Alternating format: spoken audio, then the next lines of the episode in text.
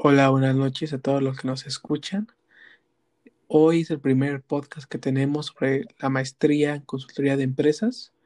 Hoy está con nosotros Eduardo Mendoza, que nos apoyará a hablar sobre el tema de los obstáculos más comunes para el diagnóstico preliminar en una consultoría y cómo vencerlos. Eduardo, mucho gusto. Hola, ¿qué tal, Carlos?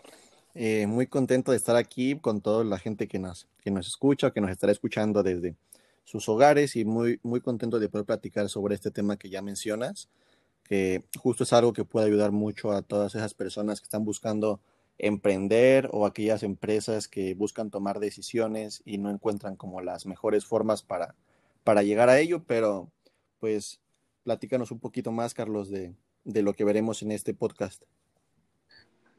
Claro, y bueno, para entrar en contexto, la consultoría es algo muy importante, algo que se requiere actualmente en las empresas, en todos los sectores, y yo creo que es un punto a tratar, ya que todos podemos llegar a ser consultores en un área especializada y bueno, todos somos capaces de hacerlo con un buen aprendizaje y por eso la razón de crear este podcast para poder conocer los pros y los contras en una consultoría.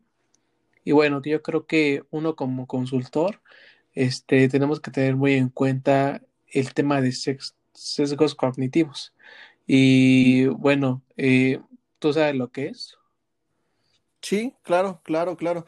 Eh, no sé si quieras platicarlo tú, lo platico yo, como, como tú no, tú Sin problema. Bueno, en este tema de, de sesgos cognitivos encontramos como esos puntos en los cuales tenemos dificultades para definir o elegir un buen diagnóstico. Esto, esto se puede dividir en distintos puntos, los cuales vamos a estar platicando ahorita con Carlos. Sin embargo, se trata de eso, ¿por qué no podemos enfocar de buena forma de buena manera eh, un diagnóstico o buenas decisiones o buenas acciones? ¿No, Carlos? Sí, y yo creo que aquí son varios puntos a tratar. Y yo quisiera empezar con el tema de la confusión de los síntomas al hacer un diagnóstico. Obviamente uno como consultor se va a enfrentar a muchos casos diferentes de las empresas y tenemos que tener una cierta formación para poder identificar estos síntomas, que a veces son un poco confusos debido a la perspectiva con la que se ve. Y bueno, siempre hay que tener un panorama muy, muy amplio para poder observar todo el problema de la organización y poner y poder poner un, una solución sobre la mesa. ¿Tú qué opinas? Claro, y, es muy importante, digo, por, por todo lo que mencionas, y justo es la parte de saber identificar cuál es el verdadero problema o qué es lo que estamos sintiendo que puede causar más adelante un problema dentro de las empresas, ya que si no entendemos un poco el trasfondo de cada cosa, pues difícilmente podremos llegar a encontrar ese problema y después la solución adecuada. Un, un, gran punto que ahorita mencionas, Carlos, y que nos va a ayudar a pasar al siguiente punto por el cual podemos tener esta dificultad en los diagnósticos, son las ideas preconcebidas. Es decir, a veces solemos generar, y no solo para este tema de la consultoría o de las empresas, eh, una, un razonamiento sin argumentos, sin datos, solo por lo que se podría decir uno cree o uno supone.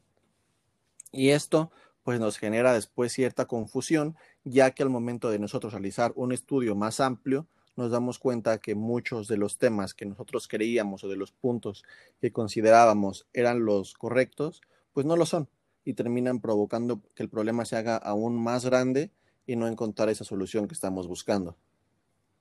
Sí, justamente yo creo que es un problema muy normal en cada consultoría y yo siento que lo más importante de ahí es poder escuchar a todas las áreas que contemplan este problema, ¿no? Ir a fondo y no solo quedarnos con quien pidió la consultoría, ¿no? Sino poder ir a fondo y tratar de encontrar la raíz. Y normalmente se encuentra donde no es buscada, ¿no? Por ejemplo, si un directivo te busca para hacer una consultoría, realmente los que tienen la respuesta son los que están eh, en la línea de trabajo principal y son los que se enfrentan a este tipo de complicaciones diariamente y yo creo que ellos son los que podrían darnos una mejor explicación y teniendo una vez estas ideas, estos puntos de vista este, de cada uno de ellos. Siento que solamente así podremos quitar este problema de ideas preconcebidas y ir avanzando en una buena consultoría. Claro, claro. Y bueno, yo... Y Sí, dime. digo, perdón que te interrumpa, Carlos, pero sí, un- una solución es esa, digo, como, como antes mencionaba y con lo que ahorita menciona Carlos, la capacidad de, de no solo sesgarte a la información que uno cree, sino tratar de conocer más a fondo, investigar, platicar con las personas, son lo que nos puede dar una, una solución mucho más amplia. Digo, sobre todo para este punto en el que hablamos, donde la gente supone, si así lo podemos decir, eh, saber cuáles son los problemas. Sí, claro, y digo, yo creo que dentro de todo esto existe la resistencia, ¿no? A una consultoría porque, pues más allá de todo esto, pues la gente lo ve como un, un poco de riesgo, un poco de ataque a su ambiente, a su estabilidad.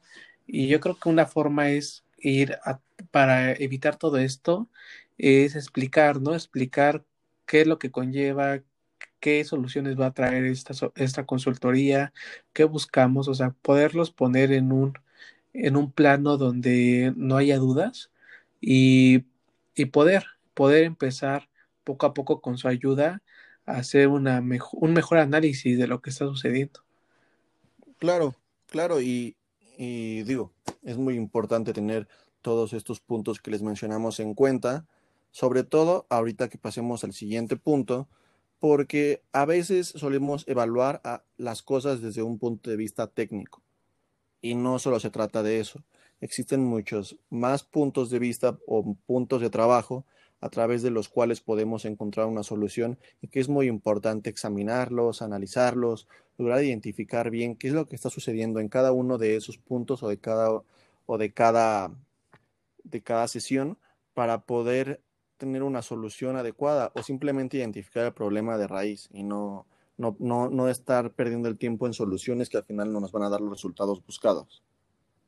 Sí, claro, y bueno, dentro de entonces, todo, todo esto entra en los sesgos cognitivos y bueno, como tú sabes, este son 12 puntos de sesgos cognitivos. Yo creo que uno, a mí, para mi parecer, uno importante es el patrón ilusorio, en donde hay que encontrar esos patrones dentro de los sucesos no relacionados, porque muchas veces nos vamos por una línea de trabajo muy técnica y yo creo que una parte esencial como consultor es poder ver lo que nadie ve.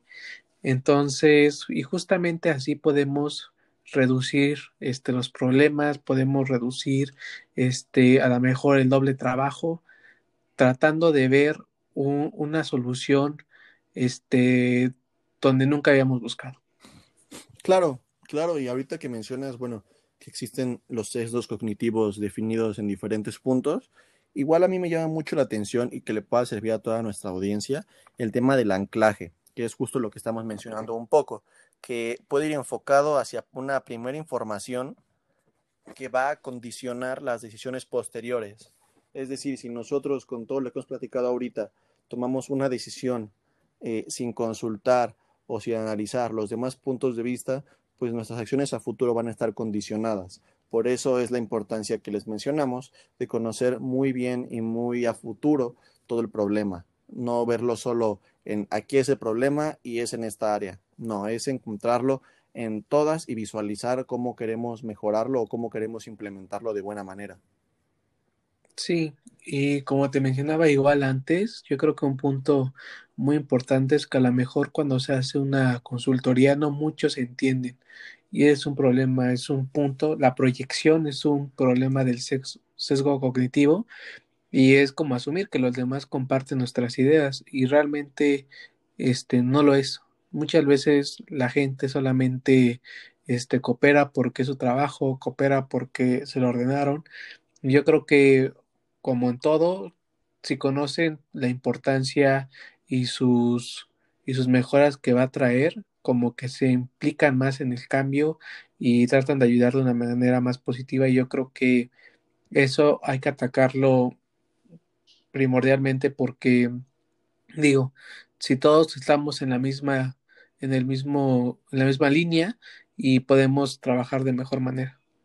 Claro, y, justo tomando ahorita lo que mencionas que me pareció súper interesante, es nos dicen hacer las cosas y solo hacerlas por hacerlas sin siquiera tener como idea de lo que estamos haciendo, de lo que queremos hacer. Y esto es un sesgo cognitivo que se llama arrastre, que es dejarnos llevar por el comportamiento del grupo. Es decir, si unos lo hacen, pues lo tengo que hacer yo. Si este no lo hace, yo tampoco lo hago. Si veo que ellos lo van a hacer, yo también lo voy a hacer. Y eso provoca también muchas dificultades a la hora de lograr diagnosticar un problema, porque solo te, enfocas en lo que todos hacen y puedes pensar que es algo correcto pero el que todos lo hagan no significa que estén haciendo algo correcto. Más bien todos pueden estar equivocándose, pero nadie les dice nada porque muchos lo hacen. Y eso, eso pasa dentro de todas las organizaciones, dentro del emprendimiento, dentro de la vida académica, en, toda, en todo lo que pasamos día tras día encontramos este sesgo que es el arrastre. ¿Tú qué opinas, Carlos? Sí, yo creo que este arrastre viene de la mano con el contraste porque justamente con este cambio y la comparación es muy, este, a lo mejor dificulta mucho una consultoría por estarse comparando con la competencia o estarse comparando con otra empresa de por qué ellos avanzaron más rápido. Hay que entender que una organización es asíncrona, ¿no? O sea, a las demás. Y yo creo que cada quien aprende a su manera, cada quien avanza a su manera, los procesos son distintos, el recurso humano es distinto, las políticas son distintas, no pueden esperar que todas las empresas funcionen de igual manera y yo creo que es un punto importante a recalcar porque si se están comparando todo el tiempo, nunca van a poder ver el potencial de lo que están haciendo. De acuerdo, totalmente de acuerdo. Y para, para avanzar un poco, Carlos, yo te quisiera preguntar, porque esto pues, lo hemos vivido en, en muchas situaciones pues del transcurso de, de la vida. ¿Tú consideras, y digo, quisiera, quisiera escuchar tu opinión, que existe ignorancia en cómo se percibe el problema en diferentes partes de la organización? Es decir, que la gente pues no sabe y por no tener ese conocimiento se genera un problema mucho más grande o simplemente dice no me hago cargo de lo que me toca? Sí, claro, yo creo que creo que es el problema, uno de los problemas más importantes en la organización no sé tocado en alguna empresa que hayas trabajado, este, la, la idea de que cada, que cada área es distinta, que cada área resuelve sus asuntos y se limitan. Y la, los estudios han determinado que las empresas deben ser como todas al mismo tiempo trabajan como uno mismo y justamente eso facilita el trabajo, facilita la toma de decisiones, facilita alcanzar los objetivos y al tener esta separación de áreas, esta, este rechazo entre, entre trabajadores, por decir, marketing y ventas, eh, ha causado muchos conflictos y justamente no, no reconocen la importancia de cada puesto y lo que hacen dentro de la organización. Y yo creo que eso es un conflicto muy importante, la ignorancia. Claro, y, y sí, ahorita que mencionas eso, Carlos, pues sí, sí me ha tocado vivirlo en alguna que otra empresa en la que he trabajado, donde pues hay ignorancia y, y falta de compromiso, hasta podría decir, de las partes de la empresa. Eh, digo, ahora sí que va a sonar como el típico meme, pero me llegaron a decir alguna vez yo buscando una solución de, aquí no hacemos eso, hijo. Entonces, pues al no saber yo cómo se hace esa, cómo se busca la solución en esa área ellos tampoco tener el conocimiento de cómo lo podemos hacer de la mejor manera, pues se genera un problema mucho más grande, donde al final se hace una bola de nieve que solo avanza, avanza, avanza y se hace más grande. Y no podemos encontrar esa solución, pero sí, estoy totalmente de acuerdo con todo lo que acabas de mencionar, Carlos. Sí, claro, y digo, también una de las partes, y creo que cualquier consultor en proceso de aprendizaje, a lo mejor este, hace un diagnóstico sin haber finalizado el problema, ¿no? A lo mejor nunca ha encontrado la solución, pero dice, está sucediendo esto, pero nunca ha llegado a la raíz del problema que permite solucionarlo. Yo creo que es un, eso es un conflicto, algo que ha pasado dentro de muchos, muchas consultorías, el poder como asumir que sabes la solución sin haber encontrado el problema real y muchas veces eso dificulta porque como sabemos, la consultoría es un proceso de una vez. Eh, vas, resuelves la, el problema y te retiras. No causas y no provocas que la consultoría se vuelva más larga y más tediosa. Al contrario, tiene que ser como muy, muy directa y muy corta su estancia y el poder este, diagnosticar sin tener la solución real de un problema dificulta este objetivo de la consultoría. Totalmente de acuerdo. Digo, no sé si podríamos llamarle consultoría o consultor a una persona que hace un diagnóstico y no, no, no finaliza el proceso de, pues de diagnóstico, ¿no? Es decir, no, no encontrar las raíces, no encontrar bien qué es lo que está pasando, pues realmente dejas a la empresa parada en una posición pues muy complicada, muy complicada, donde seguramente se seguirán creciendo problemas, crecerán todas las suposiciones que antes hemos mencionado, lo cual no es lo correcto. Como, como mencionas, e, es una estancia corta, sin embargo, no por hacerla corta, tenemos que hacer las cosas mal. Hacerlas mal o no terminarlas, porque eso pues hablará mal de nosotros, de nuestro trabajo, y para las empresas no es nada conveniente, para los emprendedores pues mucho menos. Entonces, sí es muy importante lograr terminar este proceso de diagnóstico y siempre dar los mejores resultados. Sí, claro. Y digo, todo esto es un problema común en todas las empresas y más sobre todo las, las empresas que tienen su departamento de consultoría como que sobreestima la información de, la, de lo que uno dispone. Y de hecho eso es otro sesgo cognitivo que es la heurística de disponibilidad. muchas veces asumes o sobreestimas lo que tienes y como que haces como que ya lo sabes. Y a veces uno se confía y no vuelve a revisar lo que, lo que tiene frente de él. Y eso pues a lo mejor puede causar un mega problema por, por la cercanía que tiene con la empresa. No puede ser un un consultor este, totalmente pues aislado de las decisiones, obviamente al estar tan cerca de la empresa puede llegar a tomar una postura y a lo mejor pues puede ser un poco mala su, su diagnóstico al final del día. Sí, sí, sí, sí. Totalmente, totalmente de acuerdo, digo, es, es, es, muy importante. Y justo ahorita lo que mencionamos, ¿no? El tema de los sesos cognitivos, poder identificar bien qué son, de qué se componen. Digo, ahorita no podemos mencionar todos, sin embargo, estamos relacionando los puntos que estamos viendo con estos sesgos, ¿no? Eh, encontrar la importancia y el valor que tienen identificarlos y poder mejorarlos o poder aprender de ellos para tomar las mejores decisiones. Porque no solo en la cuestión de decir, el consultor hace un diagnóstico, sino también te ha tocado vivir, Carlos, seguramente, que pues se plantean objetivos.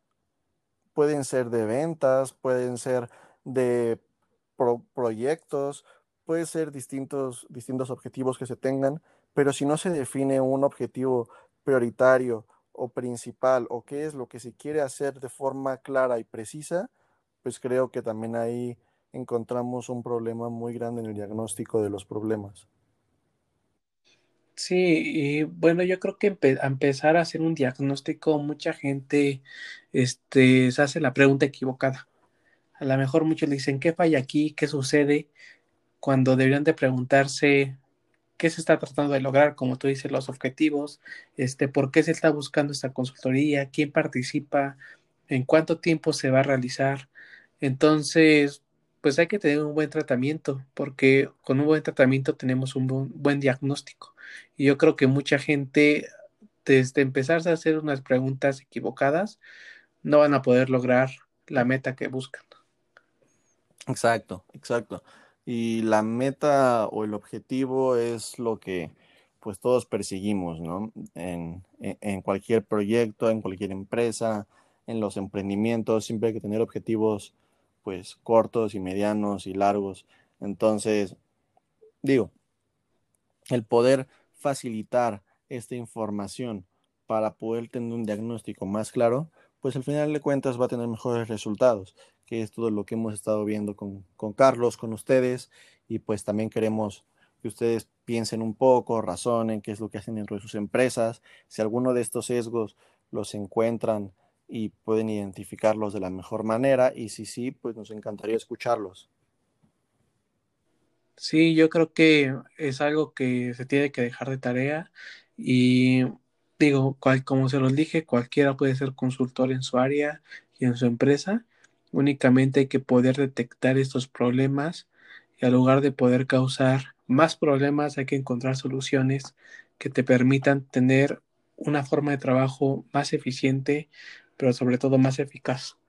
Y te agradezco mucho, Eduardo, por estar conmigo hoy y poder platicarle tu experiencia a todos los que nos están escuchando y poder poco a poco ir creciendo este programa y poder fomentar la consultoría, poder fomentar el aprendizaje en nuestros compañeros para que poco a poco entiendan la importancia de una consultoría y puedan ver áreas de oportunidad en sus empresas sin la necesidad de tomar una maestría, porque siento que más que la teoría, en la práctica uno se destaca entonces, yo creo que poco a poco tienen que ir aprendiendo y poder este, ser agentes de cambio en sus empresas. Claro que sí, Carlos. Y antes de terminar, pues te quiero agradecer a ti también por, por toda la, la información que siempre es muy importante estar aprendiendo de todas las personas y que pues no solo para nosotros, sino para toda la gente que nos escucha, pues pueda ser algo, algo muy bueno, muy bonito y que les sirva de valor. Digo, como conclusión final por parte mía, pues considero que la información siempre va a ser lo más importante. Sin embargo, hay que recordar que no toda la información es de valor. Hay que saber cómo transformar esa información en datos, en cuestiones que nos puedan dar resultados clave, números clave, eh, palabras clave para poder desarrollar mejores los objetivos. Entonces, pues siempre hay que estar en constante investigación, hay que estar al pendiente de todo lo que suceda a nuestro alrededor para poder tener los mejores resultados. Yo te agradezco a ti, Carlos, y a todos, y bueno, esperamos que, que podamos seguir escuchándonos por aquí y que sigamos aprendiendo, aprendiendo todos juntos. Muchas gracias, Eduardo, y recuerden, la consultoría no es cuestión de perspectivas, sino de panoramas completos. Nos vemos en el siguiente capítulo.